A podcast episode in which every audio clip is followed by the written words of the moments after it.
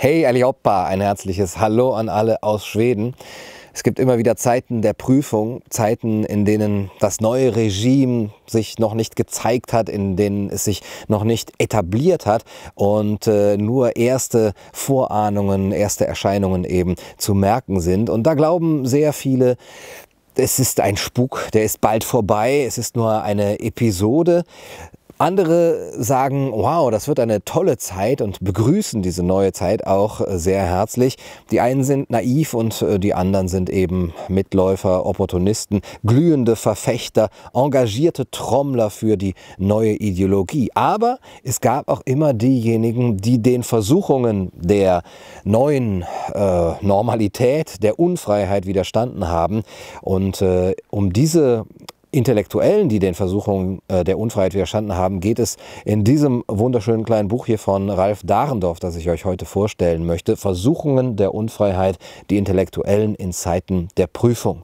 Ja, und diese Zeiten der Prüfung gab es natürlich viele, gerade im letzten Jahrhundert, 1914, 1917, 1933, 1939, 1945, auch 1968 oder 1989, auch das Jahr 2001 und vielleicht erleben wir ja auch gerade eine weitere Zeit der Prüfung.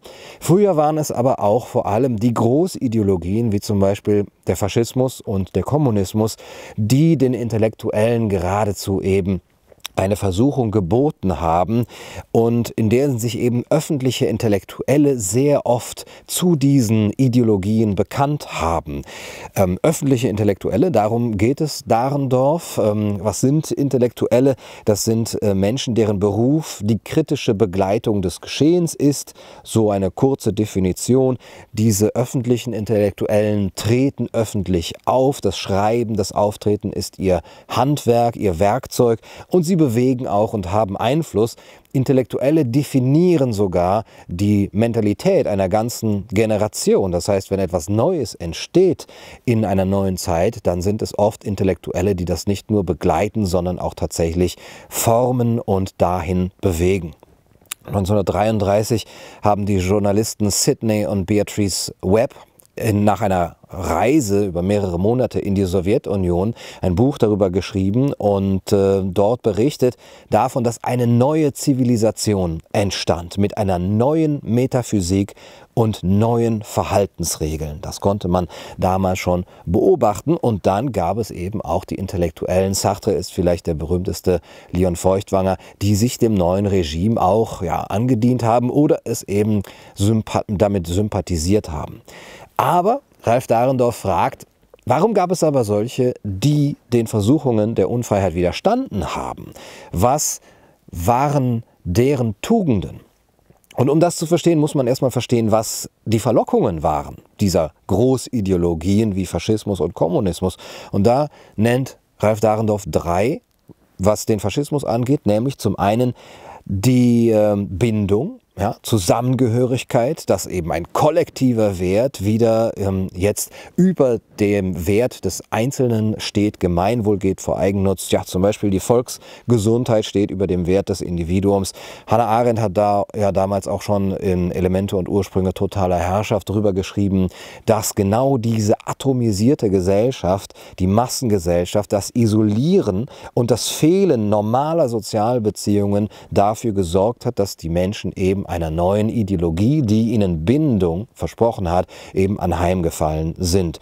Solidarität, ja, das ist das große Stichwort eben solcher ähm, Kollektivideologien. Ähm, das sind natürlich nur behauptete Bindungen, ähm, die man ins Feld führt, um seine Ideologie durchzusetzen.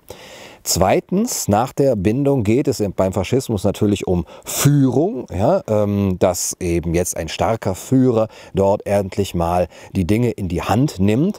Und Dahrendorf schreibt, für Bildungsbürger, gar beamtete Staatsbürger war Freiheit eng mit Ordnung verbunden. Und wenn die Unordnung von Demokratie und Marktwirtschaft zu weit geht, ist einer willkommen, der verspricht, wieder Ordnung zu schaffen. Im Kommunismus wird dieses Versprechen, diese Verlockung ersetzt, vor allem durch die Hoffnung ja, auf die Zukunft, dann eine klassenlose Gesellschaft zu ähm, errichten. Und drittens der Punkt bei beiden Ideologien Verklärung. Ja, dieser Glaubenscharakter. Man muss daran glauben, das Ganze bekommt den Charakter einer Ersatzreligion, mystische Elemente, eine Symbolik, die Fahnen, die Hymnen, die Lieder und die Einbettung des Ganzen in einen höheren Zusammenhang.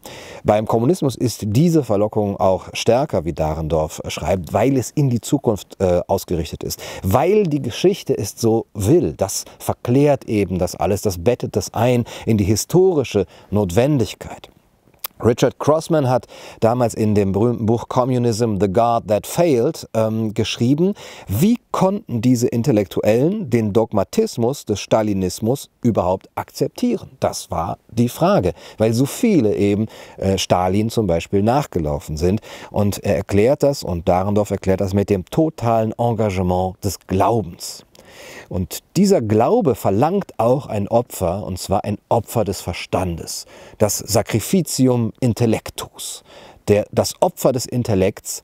Und hier schreibt Crossman, wenn das Opfer der intellektuellen Freiheit also dass man die intellektuelle Freiheit aufgibt für ein paar tausend Leute, also die Intellektuellen, der Preis ist, der gezahlt werden muss für das Brot der Millionen, man könnte auch sagen ihre Gesundheit oder zumindest ihre Nichtkrankheit oder zumindest die Abwesenheit von einer bestimmten Krankheit oder zumindest für das Gesundheitssystem. Also wenn dieses Opfer der Preis ist, dann sollte man vielleicht die Freiheit opfern. Und dazu kommt natürlich auch die behauptete Unfehlbarkeit der Ideologie. Sie kann gar nicht falsch sein. Sie ist von vornherein wahr. Arthur Köstler hat dazu geschrieben, dass diese Ideologie moralisch und logisch unfehlbar ist. Einmal moralisch, weil die Ziele richtig sind. Die Ziele sind gut und deswegen ist die Ideologie auch gut, moralisch gut. Und diese Ziele rechtfertigen auch alle Mittel. Und sie ist zweitens logisch, weil sie historisch notwendig ist, weil das Proletariat die Verkörperung des aktiven Prinzips in der Geschichte ist. Heute könnte man vielleicht sagen, sie ist logisch, weil die Pandemie uns zwingt. Das ist doch logisch. Das Virus zwingt uns, die Zahlen zwingen uns, die Exponentialfunktion zwingt uns, das Gesundheitssystem. All das zwingt uns. Das ist keine historische Notwendigkeit, sondern sozusagen eine biologistische Notwendigkeit oder eine Hygienenotwendigkeit oder eben eine Gesundheitssystemnotwendigkeit. Nun, äh, wir haben schon oft hier geschrieben über den und gesprochen über den Verrat der Intellektuellen mit Julien Benda. Warum war es so, dass von Platon bis Heidegger ähm, Tyrannen, die, die Intellektuellen den Tyrannen nachgelaufen sind oder eben auch der großen Ideologie, der großen Illusion erlegen sind, äh, aber eben darin doch fragt, warum haben sie widerstanden und welche waren es, die sozusagen äh, diesen Versuchungen widerstanden haben und dann Quellen des liberalen Geistes eben freilegen konnten. Das sind für ihn vor allem Karl Raimund Popper, Raymond Aron und Isaiah Berlin.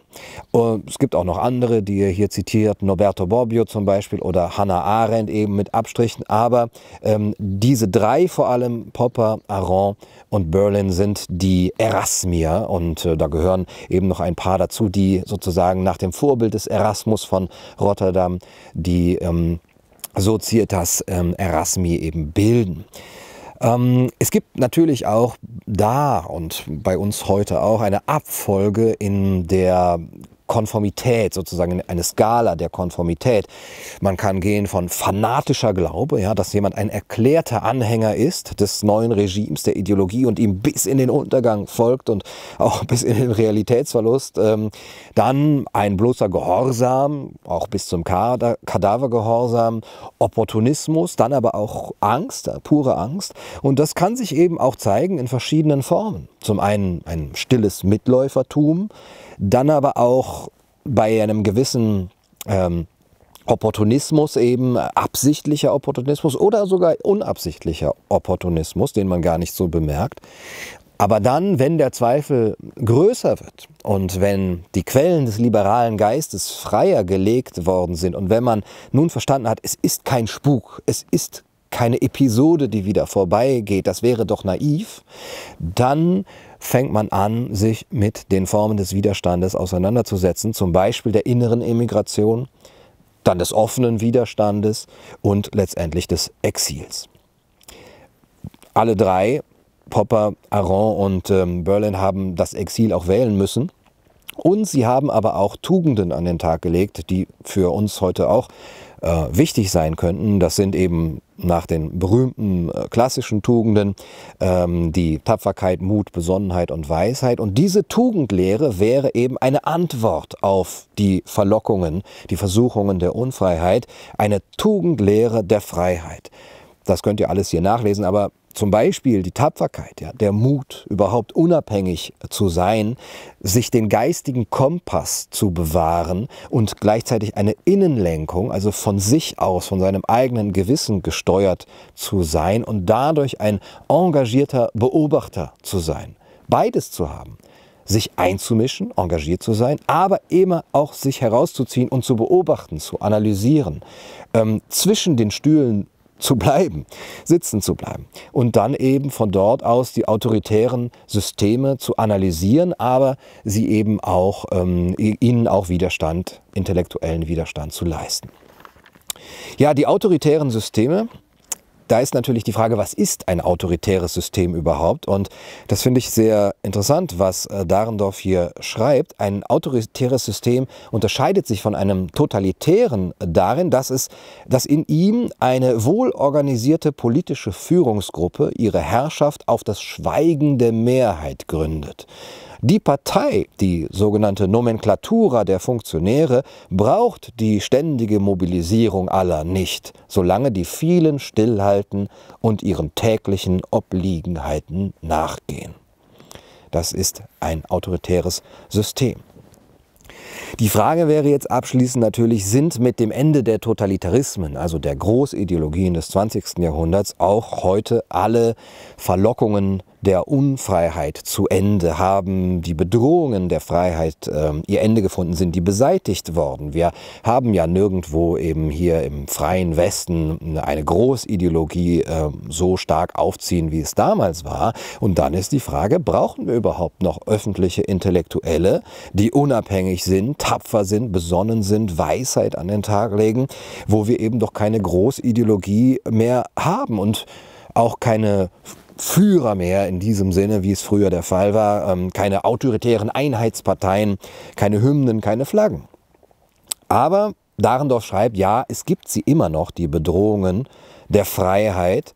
Und er sagt, dass sie eben vor allem darin stattfinden, dass es in uns selbst eine Bereitschaft dazu gibt, die Freiheiten der liberalen Ordnung einzuschränken. Über lange Zeit, oft viele Jahrhunderte erkämpfte und verteidigte Rechte stehen plötzlich zur Disposition. Ist habeas corpus noch das unantastbare Grundprinzip der Herrschaft des Rechts? Auch historisch neuere Grundrechte wie die Meinungsfreiheit stehen auf einmal in Frage. Fast protestlos werden sie eingeschränkt. Das Buch ist 2006 geschrieben worden. Auf einer Vielzahl von kleineren und größeren Wegen schleicht sich ein Autoritarismus ein, der in seiner Wirkung zwar nicht den totalitären Exzessen des 20. Jahrhunderts gleichkommt, aber doch die Verfassung der Freiheit beeinträchtigt.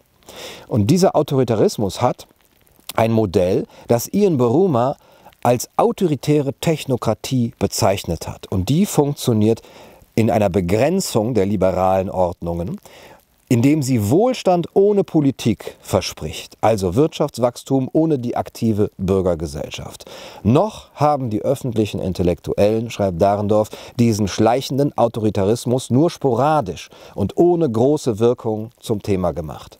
Es ist zu hoffen, dass die Tugenden der Freiheit nicht eingeschläfert werden durch die Allmählichkeit des Prozesses.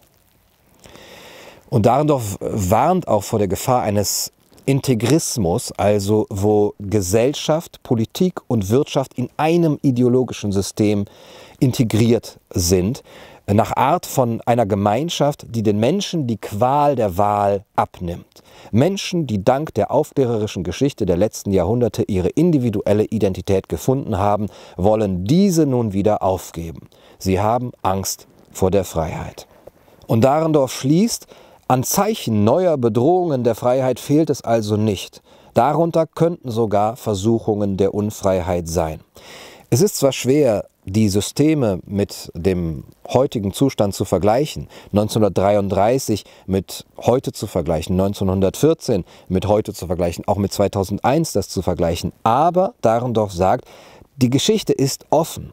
Es gibt den Weltgeist nicht, der sie mit starker Hand in eine und nur in eine Richtung führt. Der schleichende Autoritarismus in vielen wirtschaftlich entwickelten Ländern stellt möglicherweise erneut die Fragen, die diese Studie untersucht hat. Das heißt, ja, wir brauchen auch heute noch die Intellektuellen, die öffentlich wirken und unabhängig bleiben und den Versuchungen der Unfreiheit widerstehen.